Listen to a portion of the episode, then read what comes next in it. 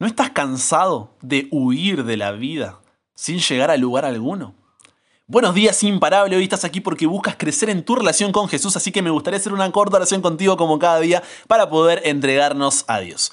Padre, gracias por un nuevo día. Que hoy podamos aprender que solamente podremos dejar de huir cuando corramos hacia ti, porque todo lo demás nunca será suficiente. En el nombre de Jesús oramos. Amén. Estamos terminando nuestra semana y hoy quizás le estoy hablando a alguien que se cansó de tanto correr.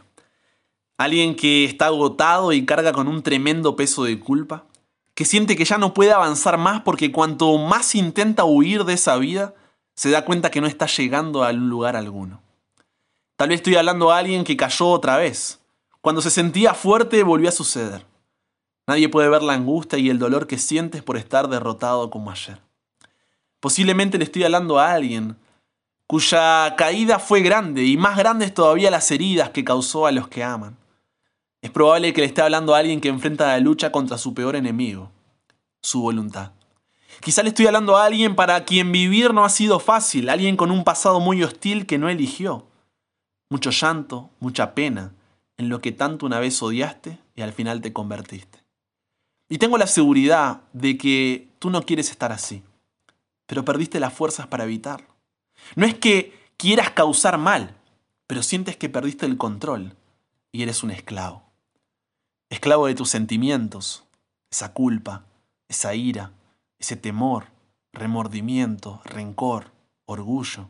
Esclavo de tus actitudes, hipocresía, indiferencia, egoísmo, impulsividad, irritabilidad.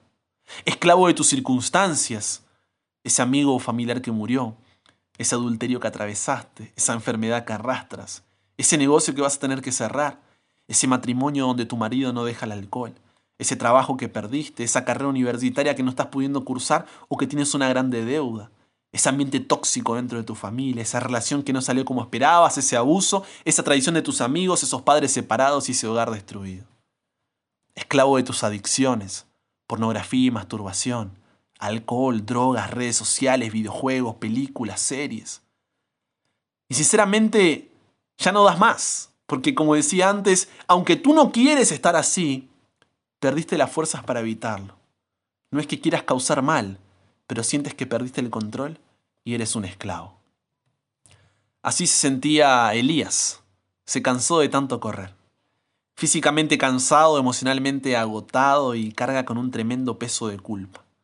Pero mira lo que sucedió. Vamos a ir juntos a Primera de Reyes 19.3 en adelante que dice, viendo pues el peligro, Elías se levantó y se fue para salvar su vida y vino a Berseba, que está en Judá, y dejó allí a su criado. Y él se fue por el desierto un día de camino y vino y se sentó debajo de un enebro y deseando morirse dijo, basta ya, oh Jehová, quítame la vida, pues no soy yo mejor que mis padres.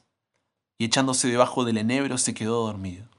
Y aquí luego un ángel le tocó y le dijo, levántate come. Entonces él miró, y he aquí a su cabecera una torta cocida sobre las ascuas y una vasija de agua. Y comió y bebió y volvió a dormirse. Versículo 7. Y volviendo el ángel de Jehová la segunda vez lo tocó diciendo, levántate y come, porque largo camino te resta. Se levantó pues y comió y bebió, y fortalecido con aquella comida, caminó cuarenta días y cuarenta noches hasta Oreb, el monte de Dios. Fíjate lo que sucedió. Elías primero había corrido hacia el desierto queriendo morir, y quizá tú estés corriendo en dirección al desierto hoy. Y déjame decirte algo, Dios, Dios comprende tu impulso de correr, pero también quiere redirigir tu marcha. En vez de todos los mecanismos autodestructivos que pruebas en ocasiones para poder escapar de tu realidad, de tu tristeza, de tu angustia, dolor, sufrimiento y frustración, pero que nunca son suficientes, Él quiere que puedas correr hacia Él. Y tú puedes decirme, Brian, yo deseo hacer eso, pero no tengo fuerzas para lograrlo.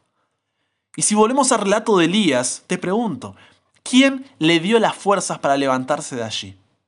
¿Elías mismo juntó las fuerzas y redirigió su marcha? No. Dios le dio las fuerzas. Una torta cocida sobre las ascuas y una vasija de agua. Y ahora tú puedes decirme, bueno, sí, tienes razón, pero yo ya intenté hacerlo otras veces, pero volví a caer. Sin embargo, si volvemos al relato, verás que Elías no come y enseguida sale corriendo hacia Dios. sino que se vuelve a dormir.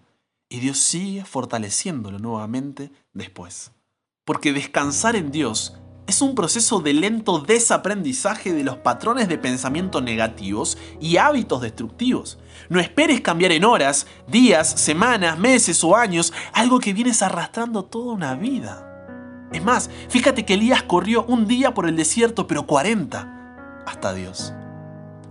Hoy puede que al igual que Elías, creas que tus mejores días quedaron atrás.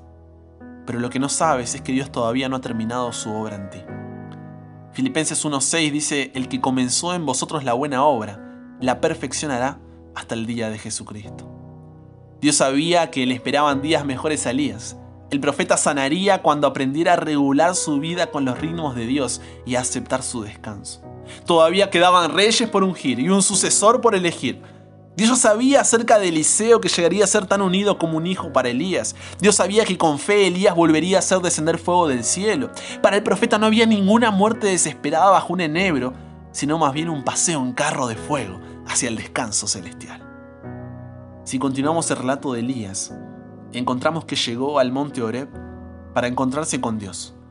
Y mira lo que sucedió en Primera de Reyes 19.9 en adelante.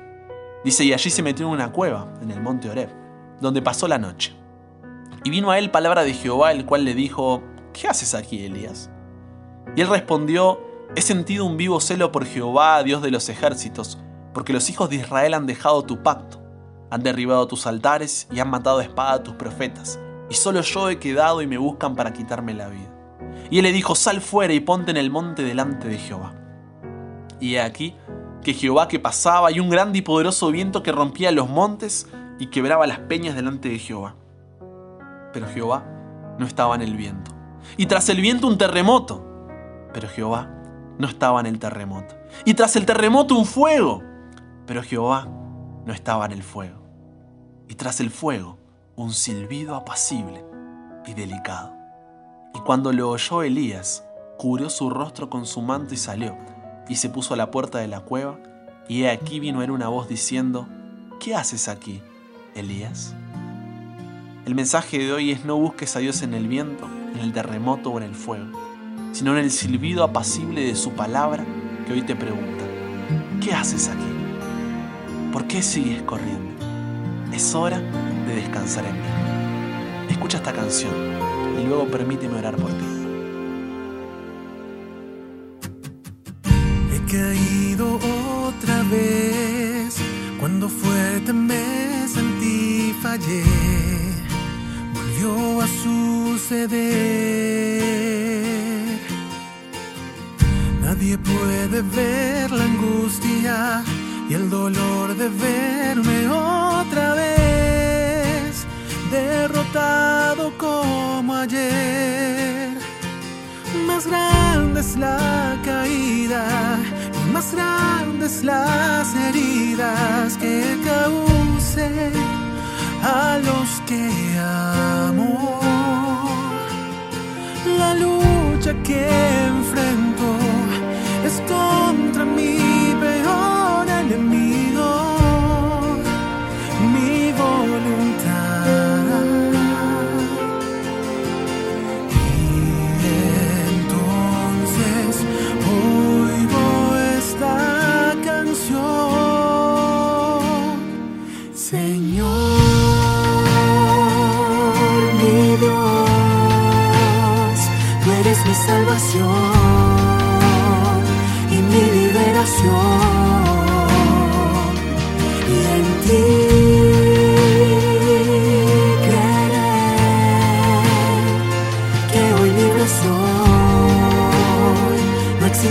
Pessoal.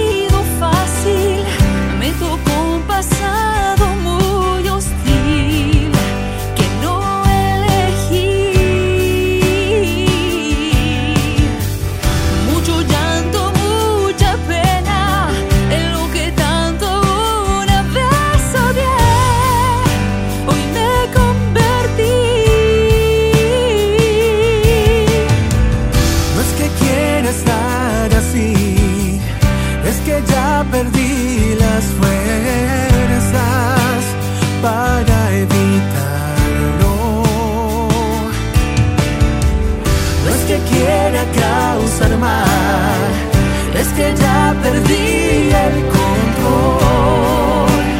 Soy un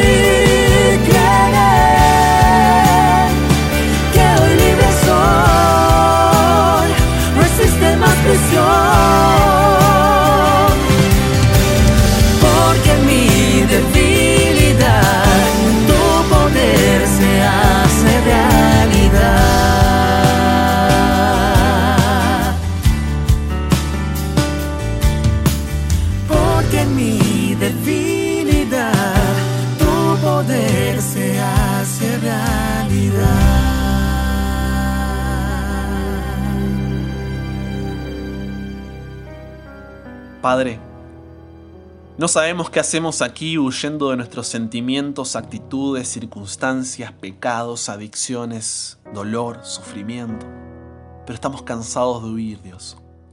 Es por eso que hoy queremos correr, pero hacia ti, sabiendo que no será un camino corto, sino una decisión diaria, sabiendo que tú no estarás en el viento, el terremoto o el fuego, sino en el silbido apacible de tu Santo Espíritu obrando en nosotros un día a la vez pero queremos que hoy pueda ser ese primer día y hallar así descanso en ti.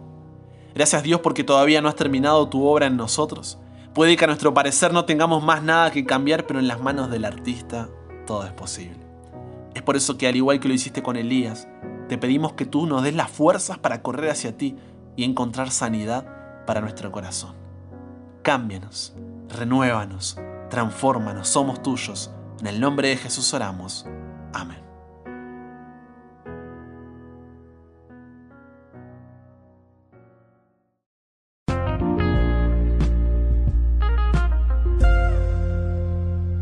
No sabes lo que se viene la próxima semana, un regalo de Dios para que puedas crecer en tu relación con Él, pero que lo hemos olvidado. Uf, no te lo puedes perder, así que si tienes algún amigo o familiar que debe ser parte de la comunidad imparable, no pierdas el tiempo e invítalo. Estoy muy contento de haber compartido estos minutos contigo. Mi nombre es Brian Chalá, sigue en Instagram como arroba chalabrian para que juntos sigamos creciendo en nuestra relación con Dios y obviamente para que nunca pares de aprender y nunca pares de crecer. ¿Por qué? Porque hasta el cielo no paramos.